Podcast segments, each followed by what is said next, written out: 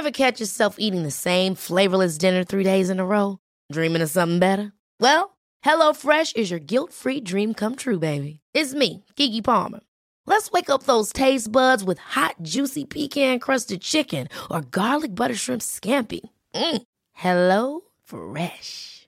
Stop dreaming of all the delicious possibilities and dig in at HelloFresh.com. Let's get this dinner party started.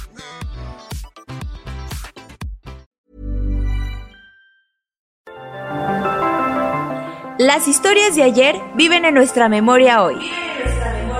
Desde Tijuana, cofre de leyendas en voz de Tere Vicente. Comenzamos. Juan Soldado, violador, asesino, mártir y santo. Texto recopilado de Paul Vanderwood.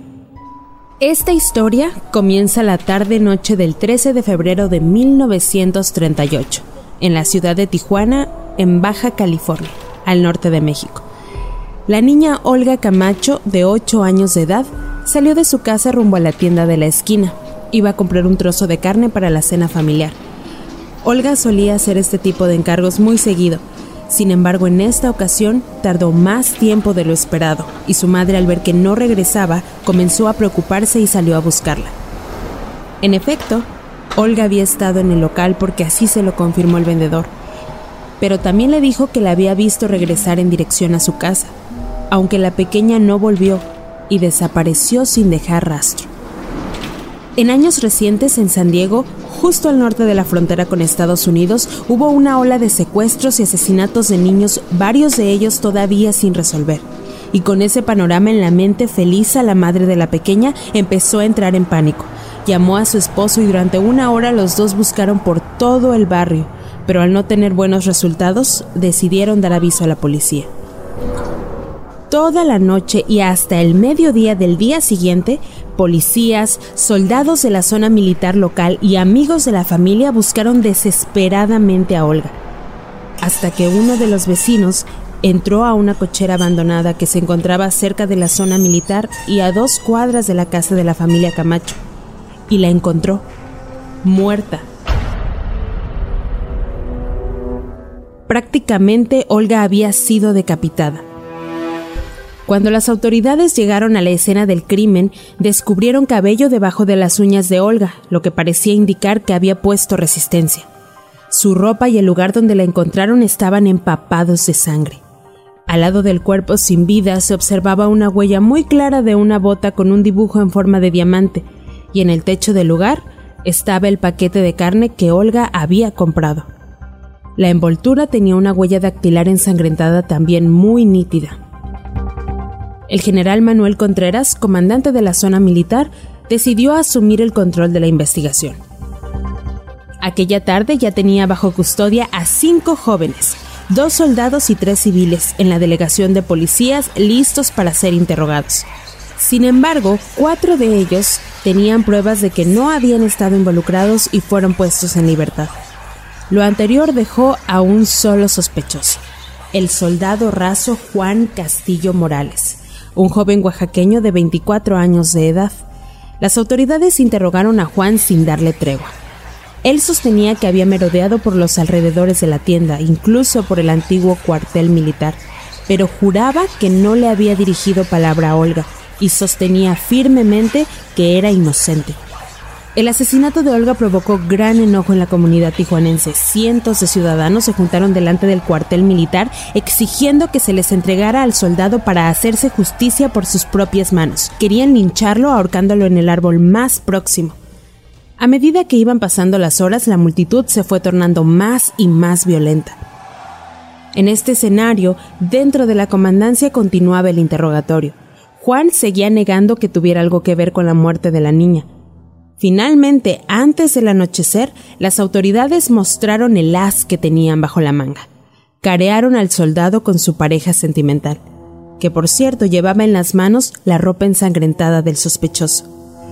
Ella confirmó que la noche anterior Juan había regresado tarde a su casa.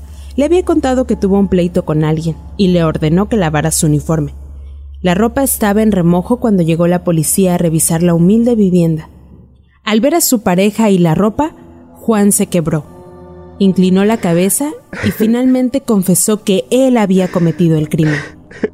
El comandante inmediatamente hizo saber a la comunidad tijuanense que ya tenían la confesión del asesino, declaración que intensificó aún más la rabia de la multitud. La gente mantuvo la presión sobre las autoridades toda la noche y por la mañana se desplazó al ayuntamiento que saqueó y quemó antes de que los soldados pudieran restablecer el orden. Mientras todo lo anterior sucedía, las autoridades consideraban las distintas opciones respecto a qué hacer con Juan. Aunque de hecho la decisión de cómo proceder en contra del asesino confeso ya estaba en manos de las autoridades más altas del país es decir, en aquella época, del presidente Lázaro Cárdenas. Telegramas iban y venían, y aunque se desconocen las deliberaciones exactas que tuvieron lugar, el resultado fue la celebración de un consejo de guerra que declaró a Juan Castillo Morales culpable de violación y asesinato y lo condenó a la pena de muerte. La historia cuenta que las vistas del caso fueron apresuradas, que las pruebas no fueron debidamente analizadas y que la identificación del sospechoso estuvo llena de irregularidades. Pero una vez que las autoridades obtuvieron una confesión independientemente de cómo la consiguieron, se apresuraron a montar el juicio y la sentencia. La ejecución de Juan Castillo Morales fue organizada y hecha pública. Se programó para la mañana del 17 de febrero, con el fin de asegurar que los reporteros gráficos tuvieran luz suficiente para sus cámaras y también para ofrecer a la comunidad que deseara presenciar la ejecución tiempo suficiente para hacerlo. El preso fue trasladado al cementerio municipal aquella triste mañana. Una enorme multitud y dos pelotones de soldados lo esperaban. Las rodillas de Juan se dieron cuando los guardias lo sacaron de la camioneta. Luego lo ayudaron a caminar hasta la parte superior del cementerio y le ofrecieron un cigarrillo que fumó apresuradamente, y finalmente le ordenaron que echara a correr. Juan vaciló porque sabía muy bien lo que le esperaba, pero al final decidió correr. Corrió en busca de una libertad literalmente inalcanzable. Saltó una pequeña barda de alambre que rodeaba una tumba y se escuchó la primera orden de fuego. La primera ráfaga le dio de lleno en la espalda. Cayó por tierra, pero logró ponerse de pie y continuó corriendo. Se oyó la orden y el segundo pelotón abrió fuego. Juan se tambaleó y cayó boca abajo. Aún alcanzó a alzar la cabeza, braceó y luchó unos segundos más por vivir, pero una tercera ráfaga terminó con su vida. Un oficial del ejército se acercó a darle el tiro de gracia y unos soldados lo cargaron hasta una zanja abierta y lo cubrieron de tierra. La multitud se mantuvo silenciosa durante toda la exhibición, y una vez que terminó, sencillamente todos desaparecieron. Al final del día, o quizás al día siguiente, algunas personas comenzaron a visitar la tumba del soldado caído. Se dice que un desconocido colocó una cruz de madera en el lugar con un letrero que decía Juan Morales murió el 17 de febrero de 1938 a la edad de 24 años. Descanse en paz. Alguien había pensado en ofrecer a Juan un recuerdo cristiano tradicional. Los curiosos con frecuencia visitan los escenarios de acontecimientos espectaculares y la muerte de Juan Castillo no fue la excepción. La gente comenzó a hablar acerca de sucesos distintivos que sucedían en el lugar. Decían que habían visto sangre manando de la tumba y que escucharon el alma de Juan proclamando su inocencia y gritando venganza contra el verdadero asesino. Su culpabilidad o inocencia, para algunos jamás comprobadas, lo han convertido en una fuente de devoción para la gente local de la frontera norte de México. Se le atribuyen milagros de curar enfermedades, socorrer a los migrantes en cruzar ilegalmente y proteger a narcotraficantes. La tumba de Juan Soldadito, como le dicen sus feligreses, está llena de ofrendas religiosas que colocan a su alrededor en agradecimiento a la petición o favor concedido. Actualmente, después de 82 años de ser acusado de violar y matar a una niña en Tijuana, Juan Castillo Morales es conocido como Juan Soldado un santo al que se le encomiendan los creyentes cuando están ante un caso difícil de salud, justicia, dinero o negocios. El cofre se ha cerrado. Te esperamos en el siguiente podcast con más leyendas de Tijuana. Síguenos en nuestro Twitter, arroba podcastom o escríbenos a nuestro mail podcast.om.com.mx.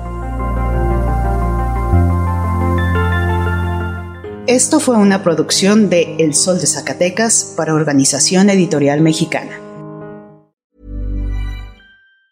Ever catch yourself eating the same flavorless dinner three days in a row? Dreaming of something better? Well, HelloFresh is your guilt-free dream come true, baby. It's me, Kiki Palmer.